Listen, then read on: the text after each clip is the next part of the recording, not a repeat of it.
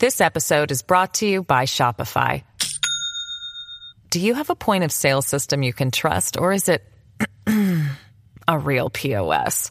You need Shopify for retail. From accepting payments to managing inventory, Shopify POS has everything you need to sell in person. Go to shopify.com slash system, all lowercase, to take your retail business to the next level today. That's shopify.com slash system. 一念离真，皆为妄想。佛说，与你一起看遍世间百态。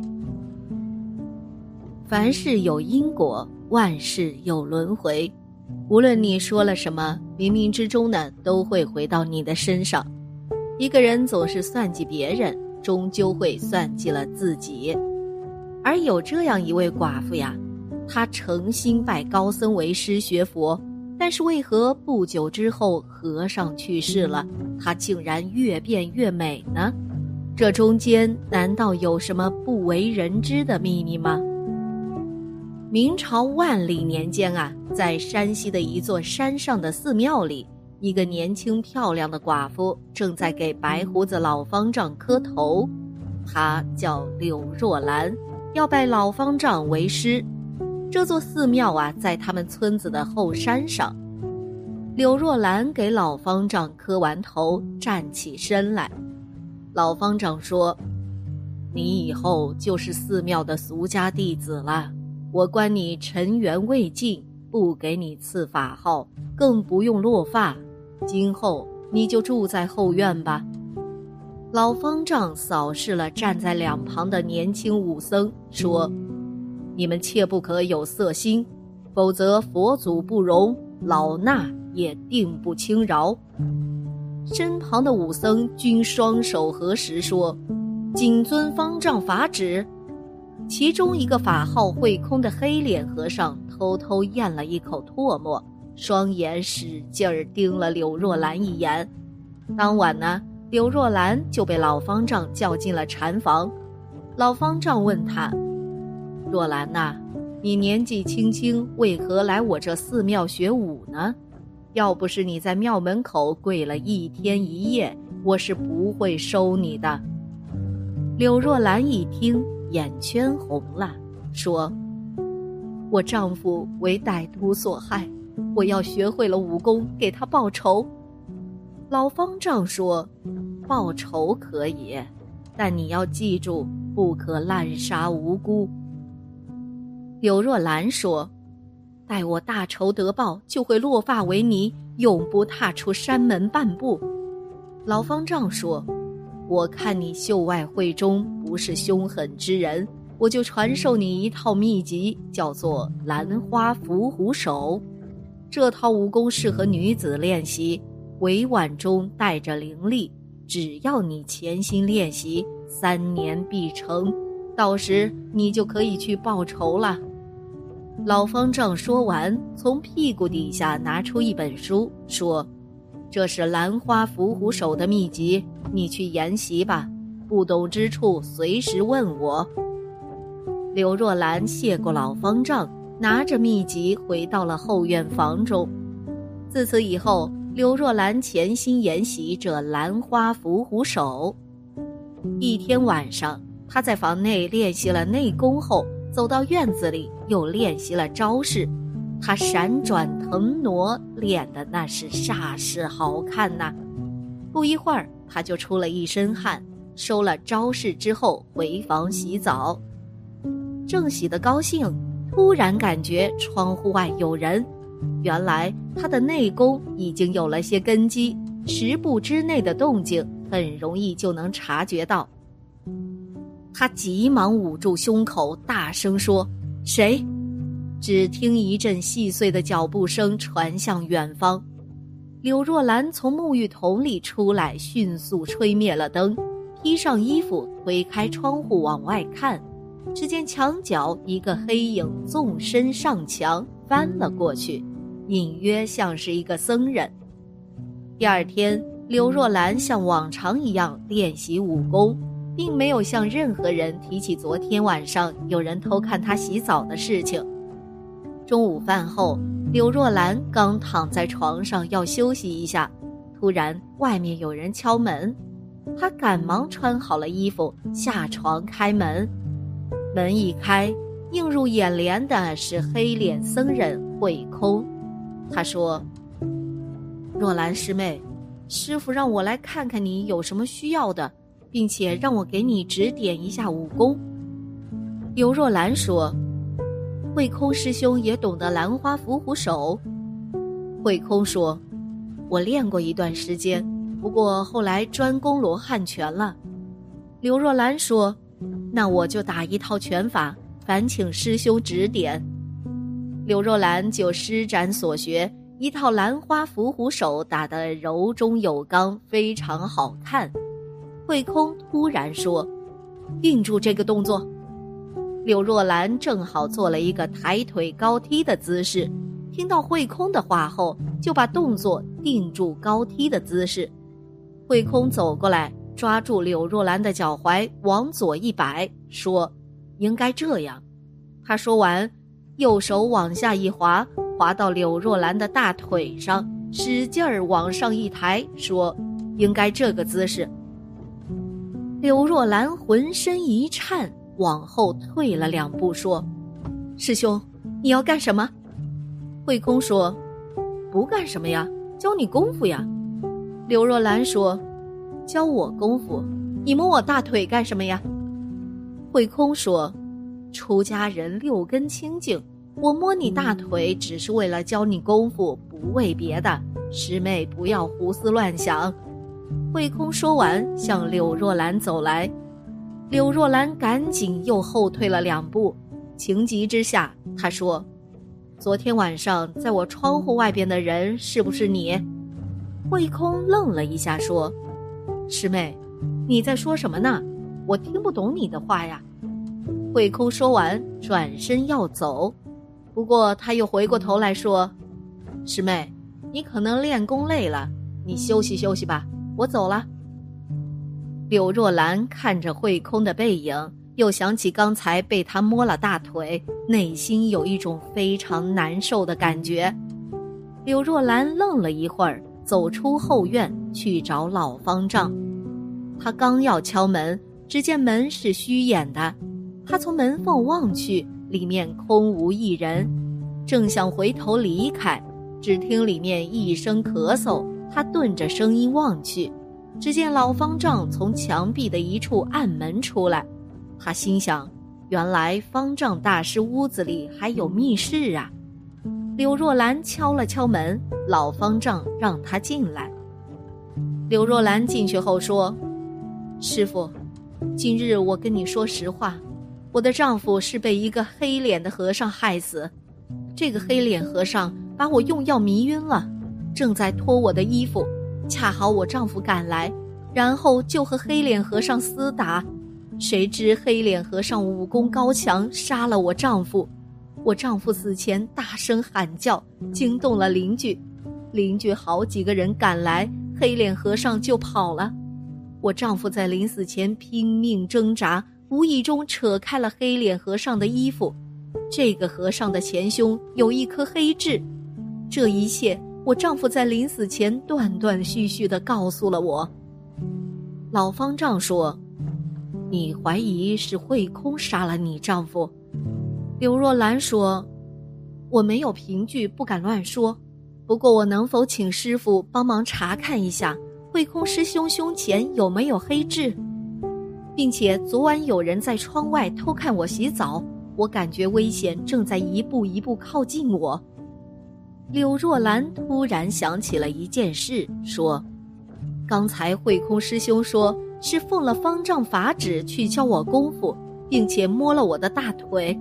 我想问问，是您让慧空师兄去找我的吗？”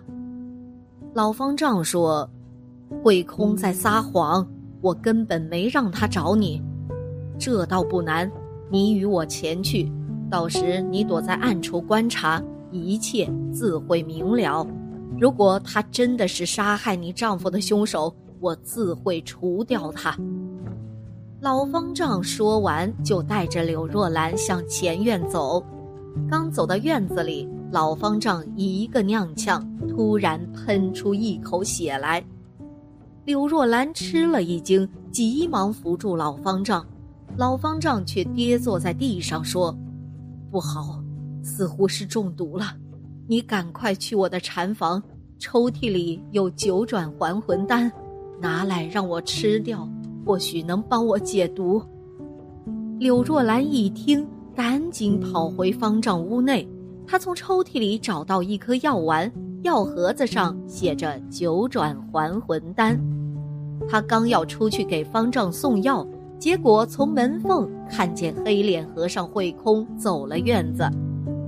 柳若兰赶紧把脸贴在门缝上往外看，只见慧空走进方丈，蹲下说：“师傅，你快不行了吧？”老方丈虚弱地说：“慧空，是你下毒害我吗？”慧空说。师傅啊，这怪不得我呀！我每年都给你下山弄来一个女人供你练功，五年了，你答应我把玄天阴阳功传授给我，但是到现在还没有兑现，我已经等不及了。我知道玄天阴阳功的秘籍就藏在你练功的密室里，待会儿啊，我进去把秘籍拿出来，就成功了一半了。老方丈说。你这个孽徒！慧空说：“昨天晚上你去偷看柳若兰洗澡了吧？对了，你年纪大了，对女人并不感兴趣，是因为明天啊就是九九重阳，你明天正午就要用柳若兰来采阴补阳，练玄天阴阳功了，是不是不放心自己的猎物，提前去看看呀？”柳若兰一听。简直犹如晴天霹雳呀！他没想到昨晚偷看自己洗澡的竟然是老方丈。慧空接着说：“那天啊，我又去帮你找女人，我把柳若兰迷晕之后，准备扛走，没想到被柳若兰的丈夫给发现了。无奈之下，我只好杀了她丈夫，并且慌忙逃走。”没想到柳若兰死了丈夫后，竟然来寺庙找你学武功，要给丈夫报仇。不过呀，她或许也另外有一个心思，那就是她的丈夫临死前告诉她，杀死自己的是一个和尚，所以她也想来到寺庙暗中查看杀死她丈夫的是否是我们寺庙里的人。这时，老方丈提高声音喊：“柳若兰。”快去通知其他师兄。慧空一听，四下张望了一下，见四下无人，从腰间掏出匕首，说：“师傅呀，每年九九重阳节之前，你的功力就会是最强的时候，但你中了我的阴阳五毒散，一点内功都使不出来了。现在我杀了你。”然后用柳若兰来采阴补阳，练习玄天阴阳功。慧空说完，一刀杀了老方丈，然后大步向禅房走来。柳若兰一看，赶紧找地方躲藏。慌乱中，她推开了老方丈的密室门。她钻进密室，发现密室门有个机关，他一拧，密室门在里面锁死了。密室里面还挺大，点着两盏油灯。这时，只听慧空在外面推门，他发现推不开，就大声说：“若兰师妹，是你在里面吗？老方丈打算用你来练功，现在我把他杀了，是我在救你呀。”柳若兰并不答话，她仔细查看密室，只见密室里有一个架子，上面放了几本书。其中呢，就有玄天阴阳功和兰花伏虎手的秘籍。他翻看兰花伏虎手的秘籍，竟然发现和老方丈给自己的那本略有不同。密室这一本秘籍最后一页竟然记载了速成法，上面写着：练习兰花伏虎手九个月后，可用此法修炼，三天即可练成，并且练功者功力可暴增十倍。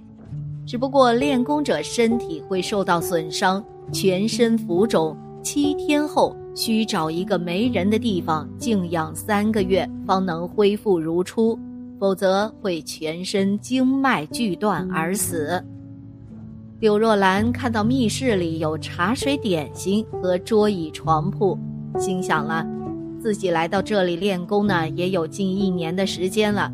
现在我在这里用速成法练习兰花伏虎手，练成后出去杀了慧空，为丈夫报仇。就这样，柳若兰用速成法记载的练功方法修炼了三天三夜。这三天三夜。他一刻都不敢耽误，聚精会神练习武功。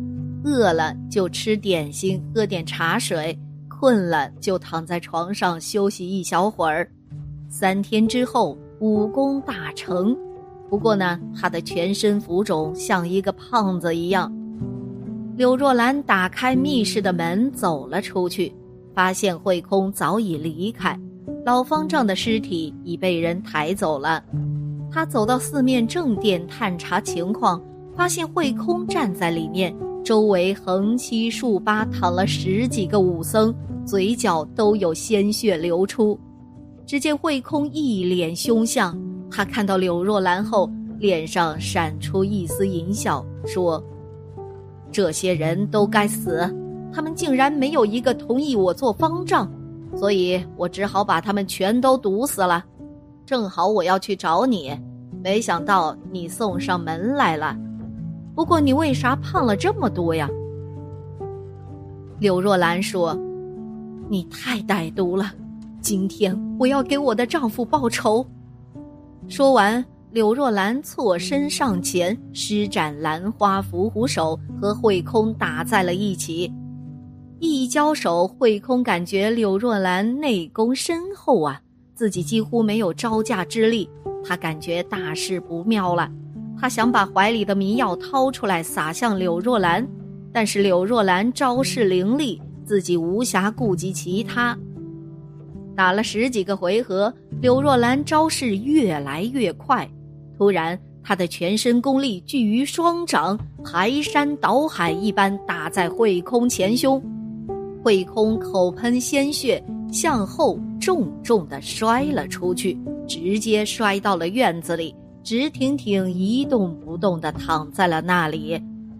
柳若兰走过去探了探慧空的鼻息，发现他已经死了。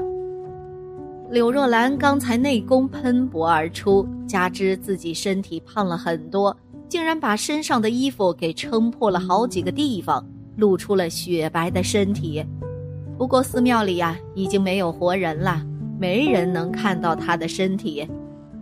柳若兰找了一件宽大的僧袍罩在身上，把所有人的尸体拖出寺庙埋了。他就留在寺庙静养了三个月，身体才复原如初。柳若兰虽然又恢复成了原来漂亮的模样，她感觉自己呀心愿已了，内心尘缘已灭。他就留在了寺庙潜心修佛了。好了，今天的节目呢就到这里了。希望此次相遇能给大家带来收获。如果你也喜欢本期内容，希望大家能给我点个赞，或者留言、分享、订阅。感谢您的观看，咱们下期节目不见不散。